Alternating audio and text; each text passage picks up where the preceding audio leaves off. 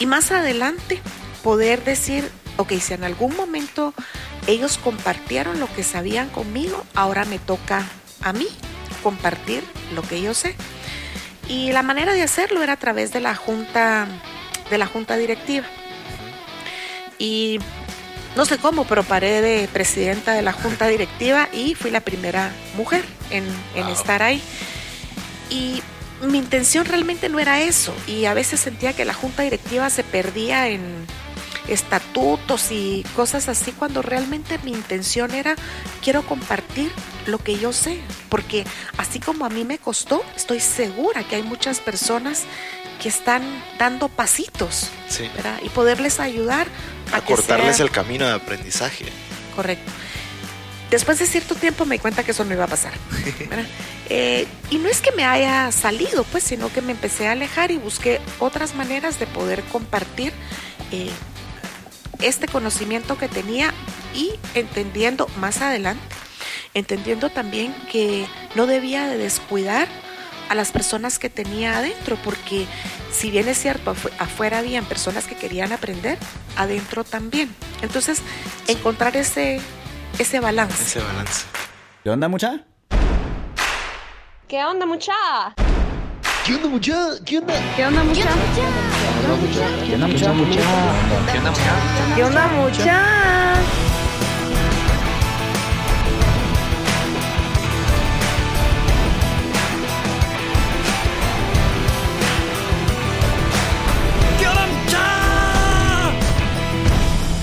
Onda muchachos? ¿Cómo están? Espero que estén muy bien. Mi nombre es Jorge Delio y suelo ser la persona que te recuerda que aún no sos ni la mitad de lo que vas a llegar a ser. Así que bienvenido una vez más a ¿Qué onda mucha podcast? Comenzamos.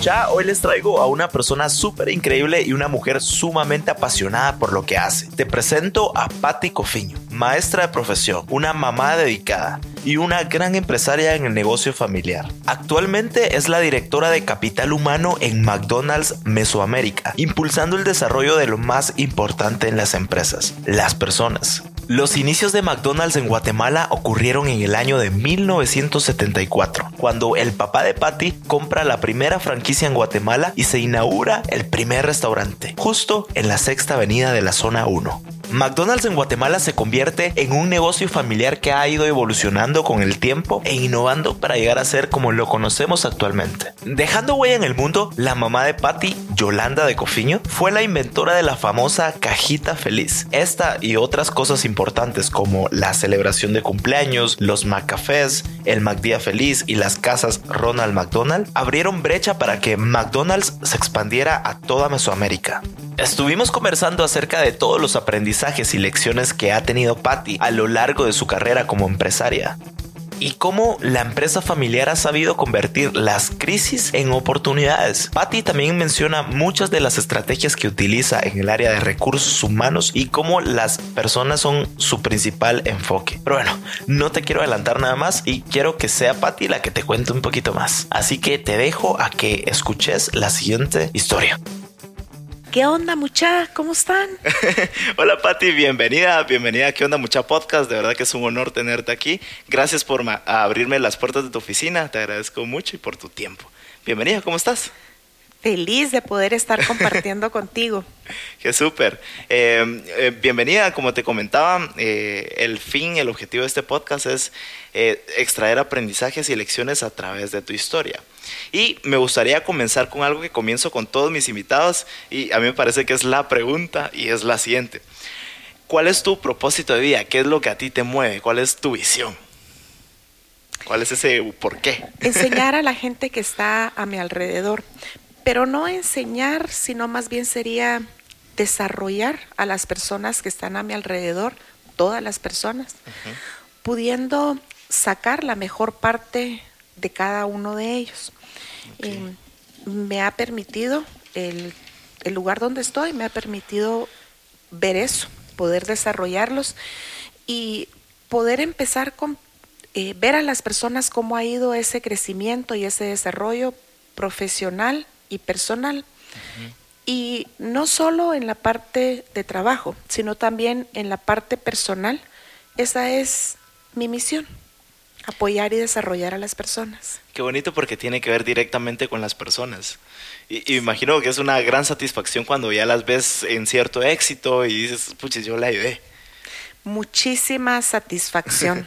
Aunque tal vez el éxito no lo vayan a tener acá, dentro de la empresa, sino en otro lugar. Claro. Igual me lleno de, de orgullo y de satisfacción saber que, bueno, fuimos una semillita Ajá. y floreció. Qué bonito, qué bonito saber lo que te mueve, Pati. Ok, me encanta, por eso me encanta comenzar con esta pregunta. ok, eh, quisiera empezar a abordar tu historia desde tu infancia. Cuéntame, Pati, ¿qué, qué hacías de niña? ¿Qué, cómo, Y hace ¿Dónde vienes? mucho tiempo, pero eh, somos cinco hermanos, yo soy la mayor, eh, pero realmente siempre mi juego favorito era jugar de maestra. Como yo soy la mayor, sentaba a mis hermanos y ahí tenían que Castigados. castigados.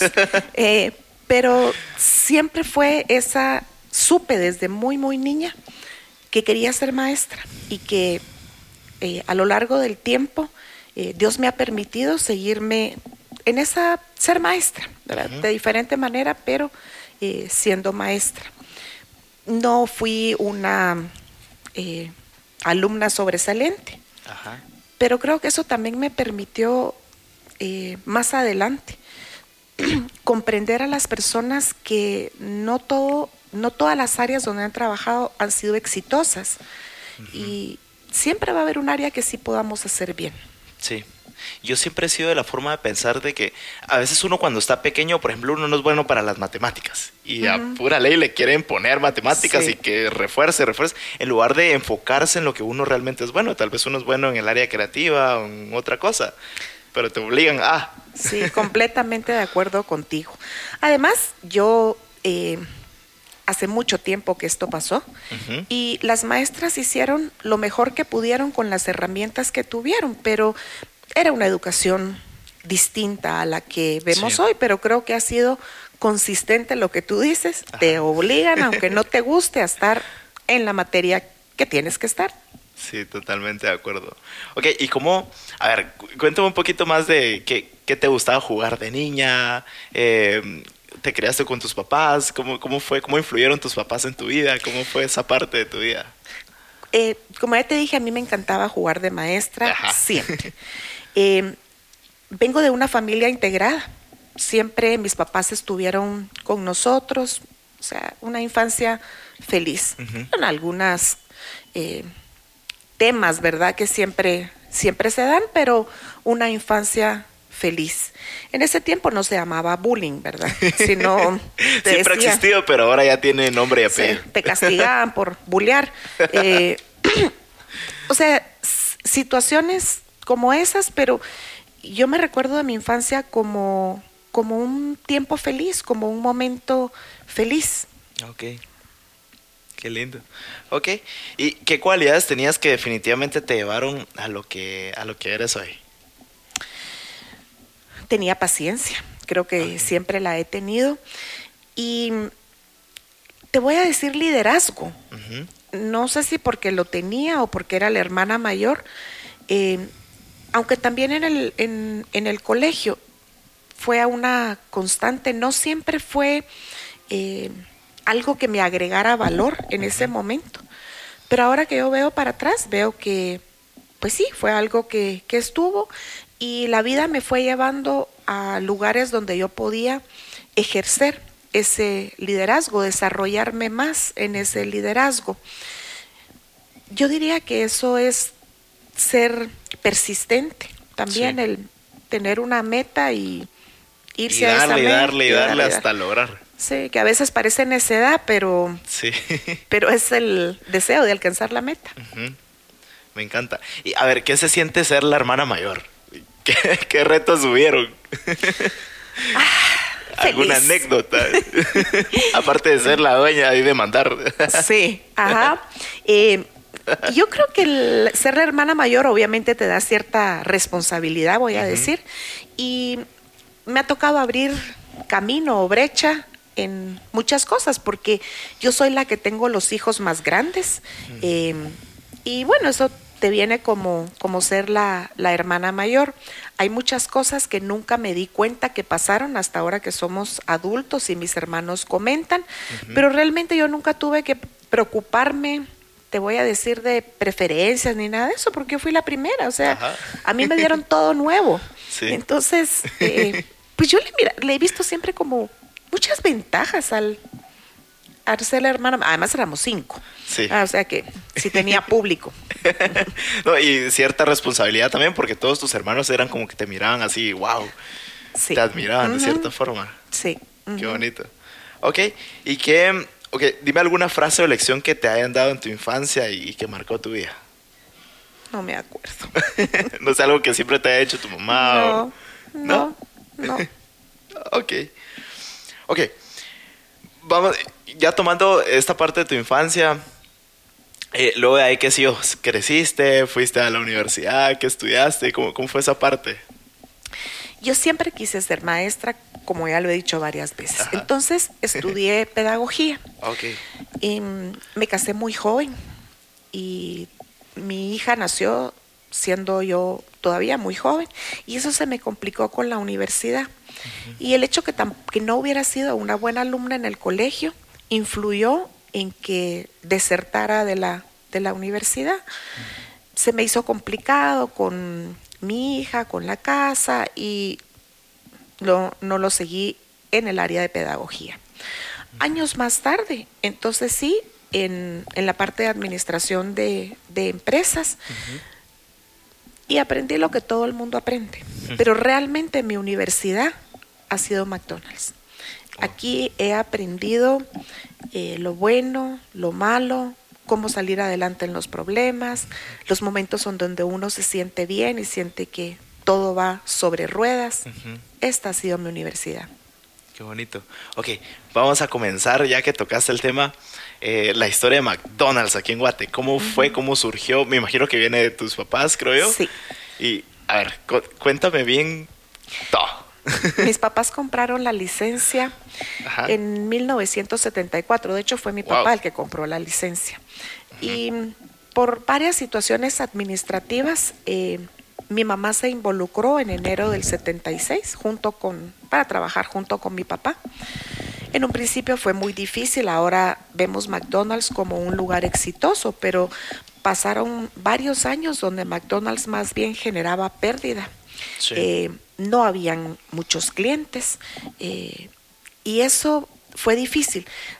Después de no sé cuánto tiempo ya empezó a generar un poco de utilidad y entonces se abrió el segundo restaurante que está eh, en la zona 9, en la séptima avenida de la zona 9. Y ya con ese restaurante, entonces ya empezó a generar eh, utilidad. Yo creo que las personas ven hoy o hace 10 años lo que es McDonald's y es muy fácil pensar que nos va bien, ahí todo es fácil, todo es... Pero no, Claro, uno solo ve como la fachada, ¿no? Dice, wow, increíble. sí, toda la historia que Ajá, hay. pero no ve el detrás de Ajá, todo lo no. que hubo. Sí, exacto, todo lo que hubo. Y también nos dicen, ¿verdad? Ah, sí, como es una franquicia es bien fácil, porque les dan manuales y les dicen qué hacer. Pero mi comentario sería, cuando ustedes van a McDonald's en Estados Unidos, ¿tienen el mismo servicio que en McDonald's Guatemala? Ok, ahí está la respuesta a la franquicia. Muy diferente. Tiene mucho que ver, o sea, el, el corazón que uno le ponga, ¿no? Sí, definitivamente el corazón es lo más importante. La gente es lo más importante. Podemos tener los mejores planes, pero es la gente quien los va a ejecutar. Es ese cajero que está atendiendo al cliente quien va a hacer que una campaña de mercadeo sea exitosa o sea un fracaso. Y preocuparse por las personas, eh, eso nos hace que ellos a su vez se preocupen por el cliente. Hay muchas actividades durante, durante el año, pero más que las actividades es el sentirse valorado, reconocido como persona. Eh, eso es lo que hace sentir especial a las personas y marca la diferencia en todas las áreas del restaurante. Me encanta y, y sí, sí se nota, pues, cuando, o sea, cuando uno va y lo atienden, Se nota. Ok, quisiera regresar un poquito más el tiempo. Eh, en las épocas, los retos que tuvo tu papá. O sea, ¿cómo, cómo fue eh, en los 60 creo yo? Fue, ¿verdad? Para ti sí, pero realmente fue en 1974, hace un Ah, montón de tiempo. Wow. Eh, primero, no existía en Guatemala el concepto de comida rápida. Eh, habían algunos competidores, pero ellos la comida se llevaba a la mesa. Entonces, cuando se abrió McDonald's, la gente se iba a sentar a las mesas, eh, esperando que llegara alguien a atenderlos. Entonces, Ajá. fue empezar por esa parte, decirle, no, usted tiene que pedir allá. Y no a toda la gente le gustaba pedir en el mostrador, porque Claro. querían sentarse y que los sirvieran. Eso fue algo difícil al principio. También eh, yo creo que el- la experiencia de, de tener que conocer bien al cliente que queremos y no decir cualquier cliente, sino este grupo de clientes son los que nosotros queremos tener. Y en el caso de McDonald's son familias. Al principio teníamos mucho adolescente y el adolescente pues tiene ciertos comportamientos, ¿verdad? Pero generalmente donde hay adolescentes, las familias no, no van. Ajá. Entonces queríamos cambiar, o querían mis papás cambiar eso a cambiarlo. concepto. El concepto por, por familias. Y Yo diría que esos fueron los retos más importantes. Por otra parte, eh, ninguno, mi papá no tenía experiencia en Ajá. un negocio de comida rápida. Es más, en un negocio de comida. Y, ¿Y él pues, cuántos años tenía cuando compró la licencia y se aventuró? Porque fue un emprendimiento. Sí, tenía 54 años. Eh, él en ese momento, tal vez un año antes, había decidido retirarse. Y de repente vino esta oportunidad. Y pues en ese momento uno pensaba, McDonald's, una cafetería, pues qué tan difícil puede ser manejar una cafetería. Y de repente resultó que era este restaurante con muchos retos adentro de, de él. Eh, entonces, de la parte administrativa también fue un reto cómo manejarlo, cómo tratar a la gente, cómo desarrollarlo. Y en la parte de traer familias, traer niños, es donde surge la cajita feliz. En ese, o sea, no para hacer algo que fuera a ser famoso ni que fuera a pasar nada, no, simplemente atender y escuchar lo que los clientes en ese momento necesitaban. Y yo creo que a través de ensayo y error y de escuchar a los clientes, McDonald's pudo ir creciendo, crecer cada vez más. Pues ya cuando se habló McDonald's Utatlán, ya en adelante y es historia, pues, o sea, realmente lo difícil fueron esos, esos primeros, primer tiempo. Sí, pues. Sí, fue lo más duro. O sea, el, como el educar al cliente. Sí. Ujú. Qué bonito. Y, ok. En ese momento, bueno, ¿tú cuántos años tenías? ¿Cómo vivías tú esa parte como de detrás de escenas? He tenido como 15 o 16 años. Ok, ¿y cómo era el contexto para ti? Porque me imagino tus papás ahí echando punta. Pero mi papá siempre había trabajado fuera de la casa, o sea, no era algo nuevo, pero mi mamá siempre había estado en la casa. Entonces, el que ella estuviera fuera, aunque regresaba a la una de la tarde, fue como, como raro. La otra cosa que pasa con una empresa familiar es de que ya no hay otro tema de conversación. Entonces nos sentábamos en la mesa y mis papás solo hablaban de McDonald's. Es como que de repente eso se vuelve aburrido porque Ajá. si yo no estaba en el negocio, pues tampoco eran temas que yo quisiera eh, estar escuchando. Pero resulta que más adelante empezamos a trabajar en McDonald's eh, con mis hermanos. Y resulta que los domingos de familia, cuando sentimos, estamos enfrascados hablando de McDonald's. y resulta que las parejas y otro hermano no trabajan aquí. Entonces, para nosotros es una conversación muy importante y relevante. Pero para los otros ha de ser igual de aburrido. Entonces me hace recordarme y decir, no, si yo me recuerdo que era aburrido. Ajá, yo Eh, estaba ahí. Sí, yo viví esto. Eh, entonces creo que para todos el volver a regresar y decir, no, ya estuvimos, ya estuvimos ahí. Pero creo que fue una experiencia positiva. Además, como te había dicho, eh, el principal grupo de gente que llegaba a McDonald's eran adolescentes. Ajá. Yo era adolescente. Entonces era algo chilero, ¿verdad? Sí. Porque, bueno, yo estaba en un lugar donde las, mis amigos iban. Ajá. Así que yo lo veo como que fue alegre. Más bien cuando yo llegaba a mi casa, ya mi mamá hacía rato que había llegado, entonces realmente a mí no me afectaba, tal vez a mi hermano pequeño sí, pero no creo, todos crecimos bien. Sí, todos. Ok, yo, yo tengo, ahorita me hiciste recordar, tengo muchos recuerdos de, de niño, cuando iba siempre a McDonald's, me encantaba porque estaban estos videojuegos. Sí. Nunca me sacaban de ahí. O sea, yo pas- podría pasar horas ahí. Me acuerdo que mis papás llegaban a, casi que a arrastrarme ahí para quitarme. Así es. Uno tiene buenos recuerdos. Sí, muy buenos recuerdos. Se quitaron los videojuegos porque no es lo mismo que uno tenga un videojuego en su casa que tenerlo donde hay muchas personas que lo usan eh, y que lo usan todo el tiempo. Entonces se descomponían muy seguido y desaparecieron. Hoy hay cosas nuevas. Sí, ahora cambian como que, o sea, el contexto siempre cambia. O sea, antes uno no tenía, o sea, por ejemplo, yo no tenía Nintendo, solo era McDonald's, entonces por eso amaba ir ahí, así, porque podía ir a jugar. Pero ahora, ¿quién no tiene ya un, una consola, verdad? Pero están el área de juegos que también a los, a los niños les gusta, o sea, resbaladeros y esas cosas. Sí, me encanta. Ok, eh, me gustaría entrar a esta parte de la cajita feliz, cómo nace la cajita feliz desde la idea, cómo, porque me pareció súper increíble. La cajita feliz nace como una necesidad de los clientes. Mi mamá escuchando a los clientes y los clientes diciéndole, ¿verdad? Eh, como realmente no se conocía mucho McDonald's, llegaba la mamá con tres niños y pedían tres menús de Big Mac. Ajá. Un niño no se va a comer el Big Mac.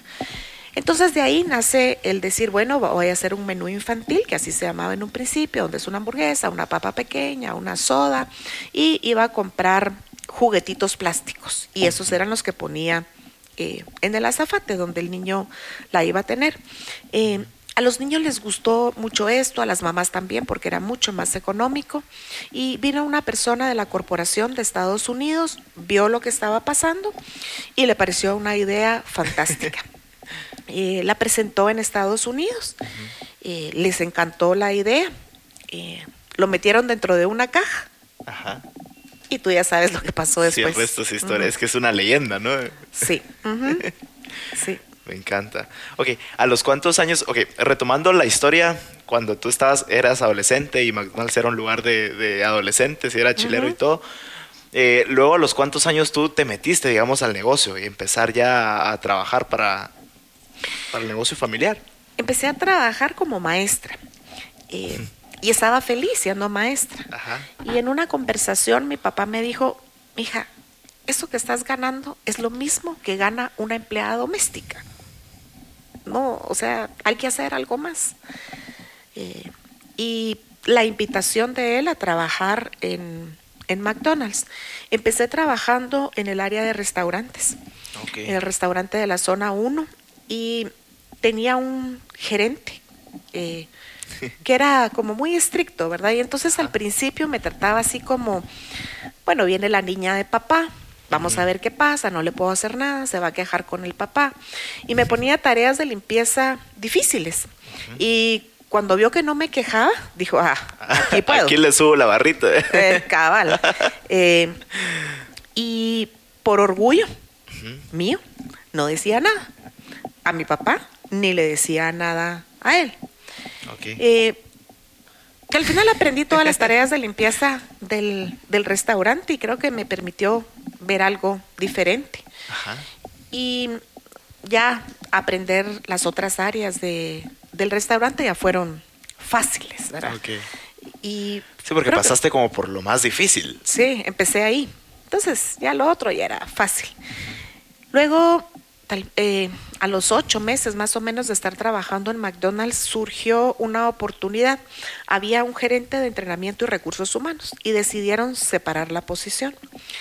Y ahí quedó la posición de recursos humanos. Y fue cuando empecé a trabajar en recursos humanos, habré tenido tal vez como 25 o 26 Súper años. joven.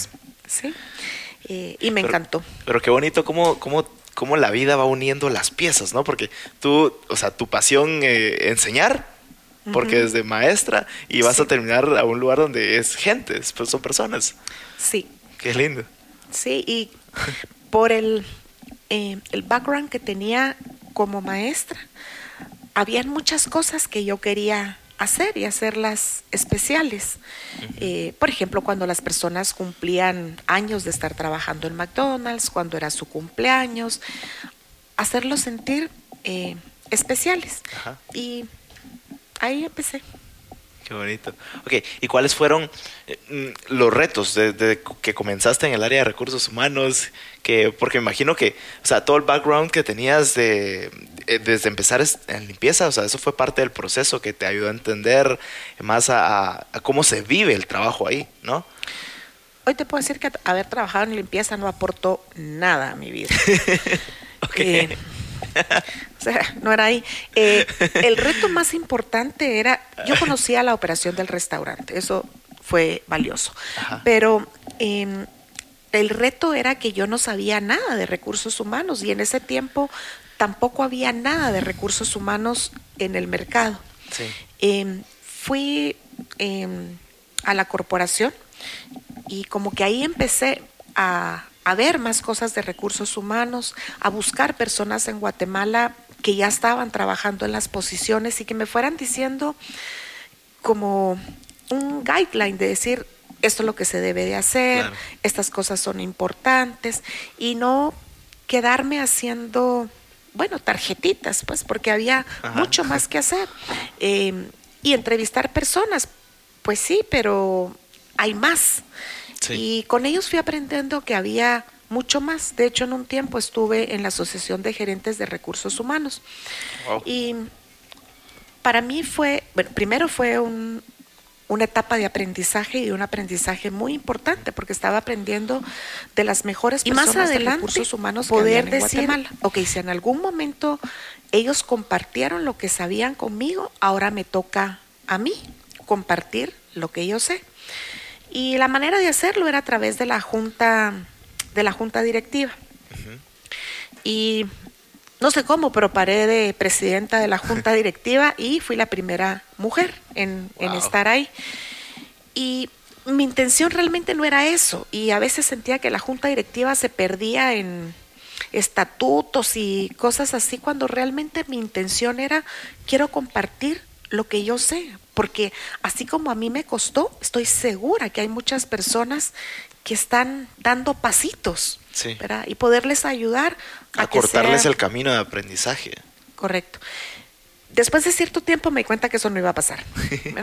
Eh, y no es que me haya salido, pues, sino que me empecé a alejar y busqué otras maneras de poder compartir eh, este conocimiento que tenía y entendiendo más adelante, entendiendo también que no debía de descuidar a las personas que tenía adentro, porque si bien es cierto, afu- afuera habían personas que querían aprender, adentro también. Entonces, Sí. encontrar ese, ese balance. Ese balance. Pero qué, qué bonito porque, o sea, a- conocimiento que tú aprendiste ahí sí que en el campo. O sea, te tocó aprender ahí sí que a los palazos, tú Sí. lo querías compartir.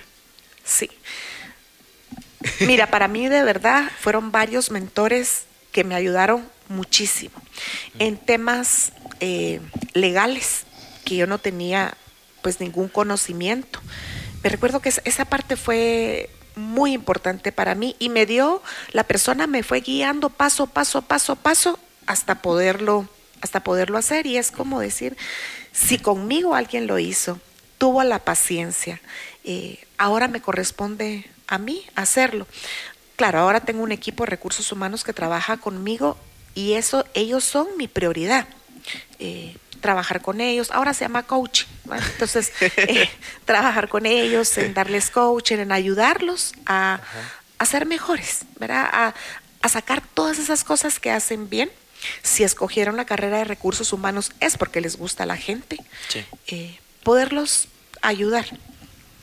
A- Ahí sí que a cortarles ese camino de aprendizaje. Qué lindo.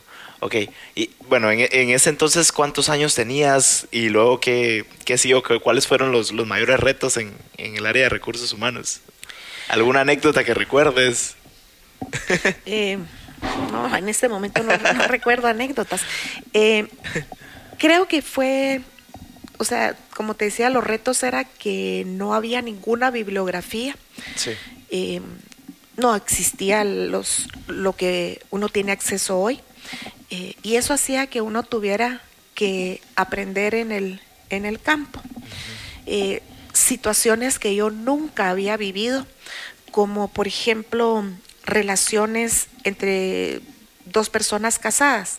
O sea, sí me entiendes, ¿verdad? Sí, laboralmente. Laboralmente, pero había dos que estaban juntos y dos que quedaban fuera. Ah, ok. Ese tipo de situaciones yo nunca las había vivido. Eh, y se me hacía bien difícil de, de, poder entender por qué eso pasaba. O eh, un hombre casado con una jovencita. Esas cosas eran difíciles. Yo creo que eso también... Sí, no había un manual que te dijera qué hacer. No, y a la fecha no lo hay. Claro. Pero eh, yo creo que esas cosas que me abrieron la mente, yo venía de un mundo que era una burbuja. Eh, había crecido en un, en un hogar integrado eh, y todo había ido pasando como adentro de una burbuja y eso fue como pinchar la burbuja y darme cuenta que había otra realidad diferente a la que yo había vivido. aparte de, de una realidad económica que era obvia, ¿verdad?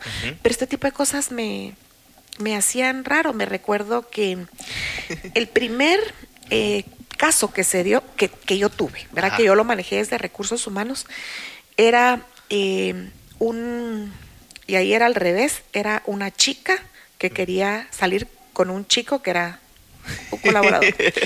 y le dejaba mensajes en el en el locker y le ponía mi osito lindo, hoy nos vamos a ver.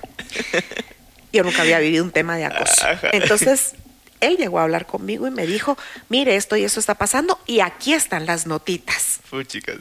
Sí, fue así como... con pruebas y todo. Con pruebas, sí. Pero qué raro que fuera al revés, ¿verdad? O sea, ya eran tiempos modernos. ¿eh? Sí, no, no eran tan modernos, pero ellos eran modernos en sus gustos. ¿Y qué hiciste? Eh, hablé con la, con la persona, eh, tratando de, de, orientarla, de decirle y todo. Y al muchacho lo pasé a otro restaurante. Ah, ok. y volvió a pasar, ¿verdad?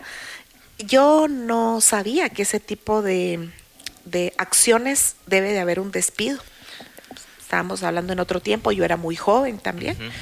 Em, y no sabía que esa, o sea, yo pensé que si hablaba con ella y ella me decía que iba a cambiar, iba a cambiar.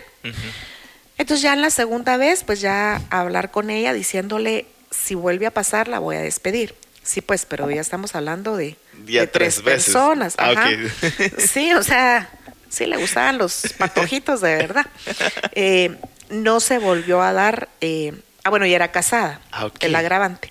No volvió a ver, no hubo Pequeño un sí, porque el segundo muchacho le dijo al esposo. Entonces el esposo la obligó a retirarse de McDonald's. Ah, Pero me recuerdo eso porque ahora lo veo y digo yo, por supuesto que lo hubiera eh, hecho de una manera diferente. Claro, ahorita ya con todo el conocimiento y toda la experiencia. Sí, saber que esas personas no cambian. ok. ¿Recuerdas tu primer despido? ¿Cómo fue? Sí. ¿Qué pasaba por tu mente? Ajá. Primero pasé dos noches sin dormir. Y eso que era un despido por robo. Ah, la gran, No se le despidió en el momento, ¿verdad? Eh, un gran miedo a hacer el despido, casi que pidiéndole perdón por estarlo despidiendo. Bueno, hice el despido, y en el momento del despido la persona me empezó a decir, no, deme otra oportunidad, no lo voy a volver a hacer, pero estaba con un gerente. Y entonces el gerente intervenía y le decía, no, no te podemos dar otra oportunidad si sos un ladrón no, que por favor, que mis hijos, que no sé qué. Bueno, se fue. Mira, estuve, no sé, a dos minutos de levantarme y decirle, no tenga pena, yo le voy a conseguir trabajo. Mm. Eh, gracias a Dios no lo hice. y fue difícil los primeros, no únicamente el primero, sino los primeros. Siguen habiendo el día de hoy despidos difíciles. Por ejemplo, cuando despido a alguien que trabaja cerca de mí. Eh, a alguien que le, aunque yo no haga el despido, alguien que le tengo mucho cariño y que yo sé que se tiene que ir, pero me duele, me duele mucho que eso pase y siguen siendo, yo creo que cuando uno trabaja con gente es algo a lo que nunca te acostumbras. No, y, qué bonito, porque o sea, al final, regresando a esa primera pregunta, que son las personas lo que te mueve, eh, es lógico, es, es natural, ¿no? Sí, quiero sentir mucho a mi gente. Sí. Y claro, uno quiere más a unas personas que a otras. Y sí, son cosas que me hacen sentir muy tristes, aunque yo sé que se tiene que... Sí, no, a veces no hay opción. Ok. correcto. Qué bonito. Ok, eh, ¿cuáles serían tres consejos que, que te hubiera gustado saber eh, en tus comienzos? Que, que te pudieras decir, no sé, cuando comenzaste. Hay uno muy claro Ajá, a y decir, eh, abrir la mente. Siempre van a venir cosas nuevas, cosas diferentes, y no por ser nuevas y diferentes van a ser malas.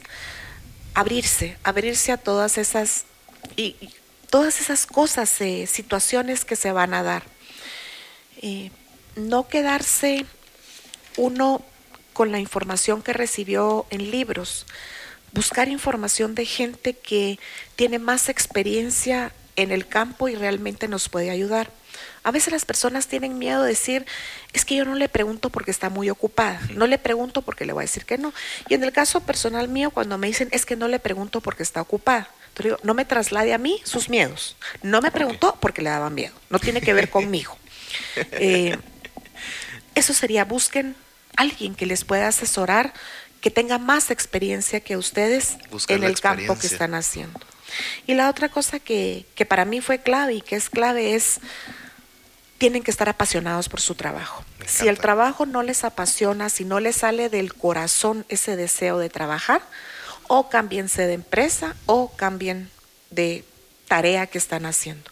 Pero uno debe de estar apasionado por lo que hace y cuando uno se apasiona, las cosas salen bien. Sí, definitivamente me, me encantó esa. Me imagino que, bueno, tú en el área de recursos humanos, ¿te ha tocado ver a alguien que de verdad dices, no, esta persona no está apasionada? ¿Y qué, y qué haces?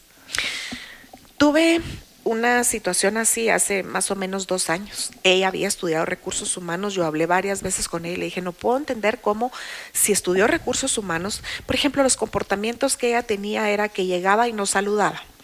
Eh, no siempre era amable con las personas que tenían una posición inferior a la de ella, háblese de la secretaria. Eh, como muy discriminativa hacia las otras personas. Por supuesto que no fue algo que se dio en, un- en un mes, ¿verdad? Se fue dando paulatinamente. De ahí cuando recibía personas, eh, como que les ponía más trámites y más trabas para poder entrar a, a la empresa. Y hablé de varias ocasiones con ella. Yo le decía, pero si usted estudió recursos humanos es porque le gusta a la gente. Yo no puedo entender cómo, si le gusta a la gente, trata así a la gente que está a su alrededor. Y después de un tiempo, pues eh, le pedí que, que se fuera porque yo no creo que nadie sea más que nadie y que cada quien tiene un diferente puesto en la empresa y diferente situación en el, en el mundo, en la sociedad. Eh, y no creo que nadie sea más que nadie. Y yo no tengo por qué tratar mal a las personas, a ninguna persona. Eh, y yo creo que ese es un principio básico para trabajar con gente. Sí, me encanta. Y ahorita el caso contrario. Eh, no sé, algún, alguien o algún colaborador tuyo que sea sumamente apasionado. Que tú recuerdes, que tengas muy presente y que hacía tengo esta muchos, persona. tengo muchos. Eh, hay un gerente al que quiero mucho. Ajá. Está en Cayalá. Ok. Es sumamente apasionado. El gerente de McDonald's Sutatlán también. Y creo que, no creo, todos los gerentes de restaurantes son personas apasionadas. Eh, en el área administrativa o, o staff, eh, también tenemos muchas personas apasionadas y yo les digo en todas las reuniones que hay, si usted no se siente apasionado aquí por el trabajo, busque trabajo en otro lado. Eh, no se vaya sin tener otro trabajo, eso sí, pero busque trabajo, eh, porque queremos trabajar con gente que está dispuesta a dar ese paso extra. Y de repente lo apasionado o no tiene que ver con la personalidad. Y hay personas extrovertidas que lo muestran y hay personas que no son extrovertidas y no lo muestran. Pero eso no quiere decir que no estén comprometidas. Ok. Me encanta. Y, y no, de verdad que eso, eso se transfiere. O sea, cuando uno está con esa persona, su esencia, no sé qué, si es su energía o lo que sea, pero cuando de verdad está apasionado y le encanta y ama lo que hace, se lo transmite a uno y uno dice, puchicas, esta persona que... Sí, yo creo que, que tienes que transmitir eso. Y algo que yo veo y que es importante para mí, cuando la gente me está presentando un proyecto X Ajá. Y le veo cómo le cambia la cara cuando me está hablando del proyecto, ese tiene que ser, pues, si ella está apasionada por este proyecto. Ajá. ¿verdad? Entonces, en la cara se te nota la, Sí. la pasión. Me encanta. ¿Y alguna anécdota que tengas de que, no sé, que alguien te haya dado alguna idea, eh, algún colaborador tuyo y que se haya llevado a, a ejecutar? Algo bien sencillo te voy a decir. Ajá, En los restaurantes tenemos una porra, ajá. que tal vez la han escuchado, que somos lo mejor de lo mejor. Esa la hizo un colaborador. Eh, fue hace mucho tiempo, ya ni nos acordamos de, de eso, pero fue un colaborador, ¿verdad? El que la hizo y es algo que sigue y es como la porra que, que tenemos siempre. Eh, eso es lo que tengo más, más presente porque de ahí las otras actividades o las otras tareas que hacemos ha sido como como una sopa donde cada quien pone su, su poquito, más que una idea específica como, como tal. Y qué chilero eh, la persona que hizo lo, lo de la porra, porque es como, o sea, deja un legado dentro de la Sí. empresa, deja su huella. Sí, y una huella importante porque Sí. nosotros estamos en Guatemala, Honduras, Nicaragua y El Salvador. Ah, Ok, Y ahí está la porra también. qué increíble, qué bonito. Ok, em, vamos a pasar una serie de preguntas más concretas y va la primera. Si pudieras escoger una sola decisión que hayas tomado y que cambió tu vida para siempre, ¿cuál sería? Tengo que contestar rápido. no, Eh, hay tiempo. Sí, bueno, yo creo que sería el pasarme al área de recursos humanos. Fue una decisión. Estabas en operaciones, creo que me habías Sí. dicho, ¿verdad? Ujú, Ok, súper. Ok, ¿Qué, ¿qué pensamiento tienes que pocas personas comparten? El de, mira, yo puedo decir la gente lo más importante, ¿verdad? Y todo el mundo lo dice y lo repite. Sí. Pero cuando yo hablo de beneficios, ah, la cosa cambia, ¿verdad? Eh, y tengo que invertir dinero, la cosa cambia. Y yo creo que es algo que tengo en la mente siempre. ¿Qué podemos hacer ahora? ¿Qué podemos dar para que la gente se sienta más contenta? Y no es dinero. O sea, pueden ser talleres, eh, cosas que se hacen en el restaurante, algún concurso, pero eso estar pensando siempre, ¿qué puedo hacer para que para que la gente esté más contenta, para que se sienta bien, para aplicar todos los beneficios que, que tenemos? Me encanta. Ok, ¿y cuál ha sido el peor consejo que te han dado? El, ¿Alguno que tú recuerdes digas? sí, bueno, sí, consejos así como que está bien, eh, si no salen las cosas siempre, pues está bien. ¿verdad? Hay que recortar gastos, vamos a recortar aquí. ¿verdad? Eh, tal vez esos, esos consejos que vienen en un momento que uno está triste y está más vulnerable y como pueden venir buenos, Pueden venir malos. Pueden venir malos. Pero bueno, ya depende de uno si el, el si lo sigue o no. Pero a veces Sí. uno no los, no los reconoce, no los identifica. No los identifica y como uno está en esa situación vulnerable, eh, es más probable que tome la decisión, tal vez no que tome la decisión, pero que le diga a la otra persona, está bien, hágalo. Ok, me encanta. ¿Y ahora cuál ha sido el mejor consejo que te han dado? Uno que nunca se te olvide así de... No, este consejo sí. No. Han sido, Es que han sido muchos. Muchos, Sí. ajá. Claro. Ok. Ahora, eh, Patti, ¿cuál es tu mayor miedo? no sé, dejar de dejar de escuchar a la gente y sentir que efectivamente estoy en este nivel, en el nivel 15. Eh, o sea, en todos los sentidos y dejo de ver a mi gente, a lo que mi gente piensa, a lo que mi gente quiera. Y Como no sentir ese respaldo. no, no Que ellos dejen de- Sí, que yo ya no los escuche y ya no sepa lo que es importante para ellos y quiera dirigir la parte de recursos humanos desde esta oficina y que ya no quiera salir aquí porque esta oficina tan linda. No, si a mí me encanta estar en el restaurante con la gente, escucharlos, eh, como qué quieren, qué cosas agregan valor para ellos, que no necesariamente es lo que agregaba valor para mí. Una que sí, es una constante es que quieren comer y comer mucho. Entonces sigue siendo igual, pero hay algunas otras cosas que han cambiado. Por ejemplo, antes la gente llegaba siempre con el uniforme puesto. Ahora no, la gente quiere ir con con su ropa, tal vez con la camisa, pero quiere ir con su ropa. Entonces, irnos adaptando a, a las Al necesidades. cambio. Al cambio. Adaptarse al Ujú. cambio. Me encanta. eso, justo eso te iba a preguntar. O sea, ¿qué tanto ha cambiado, digamos, recursos humanos como tal de hace cuántos años a hoy en día? O sea, porque uno se tiene que adaptar Sí. al cambio y si uno no se adapta se queda rezagado. ¿Qué tanto ha cambiado? Hay dos partes. Una parte donde pusieron todos los procesos habidos y por haber, eh, y que hay gente que se queda perdida en, en procesos, en cómo debería de ser. Y la parte que es realmente importante es de que las personas tienen diferentes maneras de comunicarse ahora y que nosotros nos debemos de comunicar de diferente manera. Eh, creo que ese es el cambio más importante. Yo a veces sigo pensando, no, en el comedor de empleados deberíamos de poner este cartel. Nadie lo va a ver. Tiene que ir en el celular, ¿verdad? Ah. Eh, entonces, ese cambio, ¿verdad?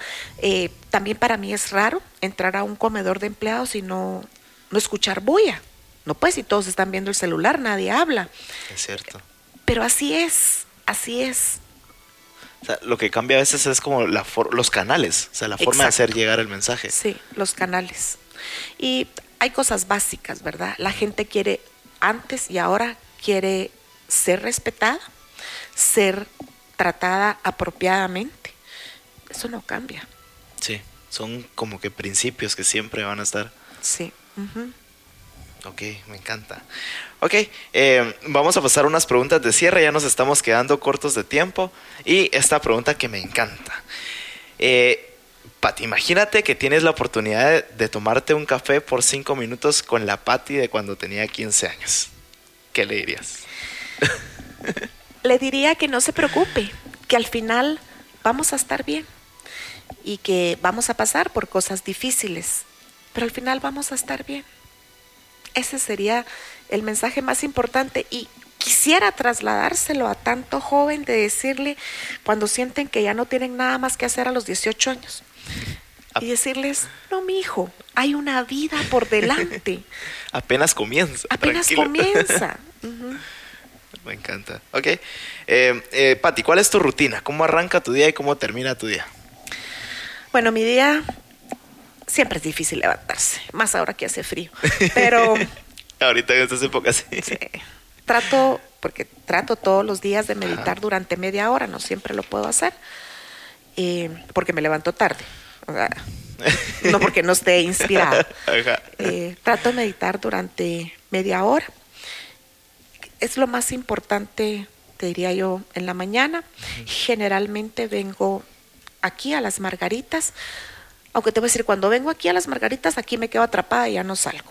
Eh, y ver al- algunos temas administrativos, aunque realmente lo que me gusta, como te decía, es ir a restaurantes, pero entonces lo tengo que hacer desde que salgo de mi casa y dedicar todo el tiempo a eso.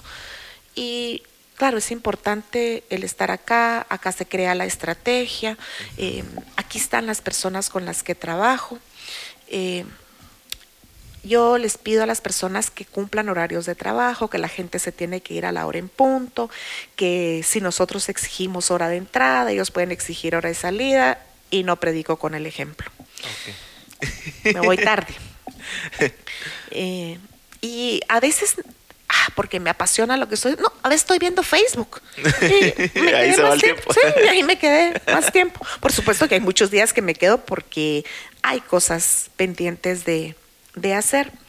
Me gusta muchísimo el tiempo que comparto con mis hijos, con mis nietos. Eh, es realmente valioso. Quisiera hacerlo más seguido, pero procuro hacerlo varios días durante la semana. Poner como un balance Sí, en las cosas que realmente importan. ellos son mi balance. Me encanta. Ok. em, ok, ¿qué libro o película recomiendas que te haya cambiado la vida? Libro definitivamente Stephen Covey, Los siete hábitos de Covey. Cuando lo vi, o sea, no podía creer tanta sabiduría en ese en esos libros.